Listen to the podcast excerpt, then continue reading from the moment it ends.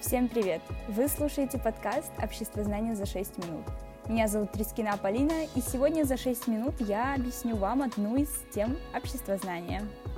Тема сегодняшнего выпуска – деятельность. Наверное, одна из самых популярных тем общества знания, которую разбирают, ну, мне кажется, в каждом классе точно – Человеку свойственно преобразовывать и подчинять окружающий мир в соответствии со своими внутренними установками. При этом индивид взаимодействует с природой и другими живыми существами. Дадим же определение деятельности. Постоянно спрашивают и на олимпиадах, и на экзаменах, поэтому вот запоминаем.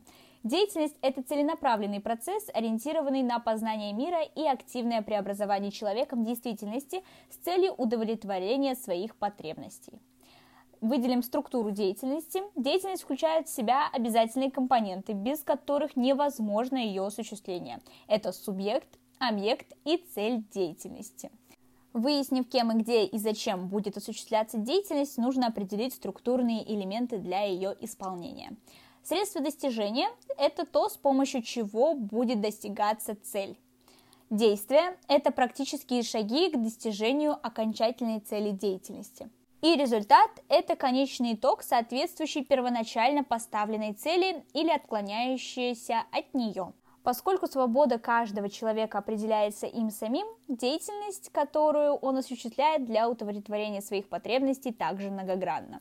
Существует разделение по основным признакам деятельности в соответствии с ее конечной целью.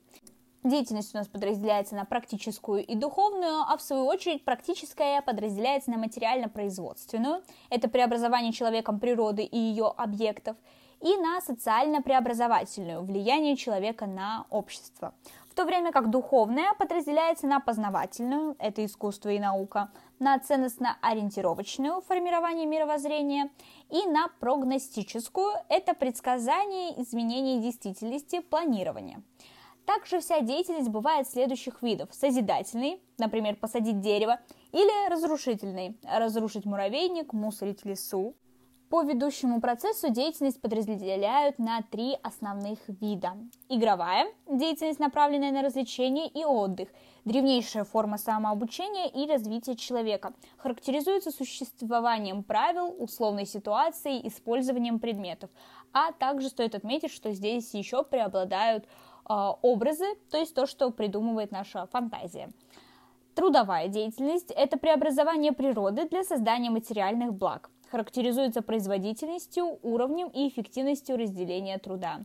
И творческая деятельность, направленная на преобразование окружающей действительности согласно своим целям, желаниям и потребностям. Характеризуется наличием воображения, фантазии и интуиции. Вообще стоит затронуть здесь еще одно такое понятие, как потребность. Потребность – это необходимость удовлетворения человеком своих нужд, физических и психических. И, как мы знаем, вся деятельность направлена на удовлетворение как раз-таки наших потребностей и интересов. Также очень популярна а, пирамида потребностей Маслоу – суть каждой ступени которой заключается в том, что без удовлетворения потребностей предыдущего уровня невозможен переход на последующую. Другими словами, сначала человек стремится удовлетворить наиболее важную потребность и только после ее исполнения думает о другой. На первой ступени у нас располагаются физиологические потребности, по-другому биологические, это потребности в еде, во сне, в питании и так далее. Вторая ступень – это экзистенциальные, по-другому, проще сказать, это безопасность, то есть э, защищенное жилье, наше здоровье, охрана нас как чего-либо.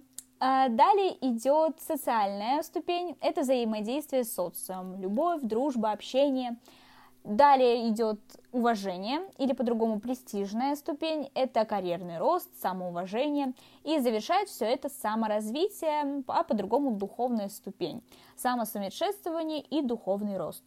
Мы понимаем, что невозможно удовлетворить все потребности. Это может быть обусловлено не только объективными причинами, но и устоявшимися общественными нормами. Поэтому выделяют разумные потребности. Это такие потребности, которые нацелены на развитие качеств, присущих только человеку. Стремление к знаниям, гуманизм, доброта, поиск истины. Существование потребностей обуславливает появление интереса. Интерес – это чувство человека или общества, определяющее социальное поведение, направленное на конкретный предмет.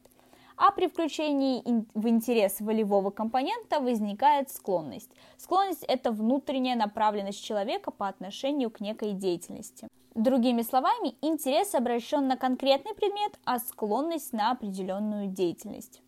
Прямым последствием развития склонности выступает талант. Талант – это выдающиеся природные способности. Талант развивается в процессе усовершенствования этих способностей и приобретения опыта, на основе чего формируется навык. Также необходимо отличать склонность от влечения, ведь влечение – это инстинктивное намерение совершить какое-либо действие. Сегодня мы успели разобрать две темы, по сути, деятельность и потребности, потому что мы их очень широко раскрыли. Надеюсь, этот урок был вам полезен. А, свои предложения, мысли, идеи вы можете написать нам, связаться с нами. Мы всегда рады и ждем вашу обратную связь.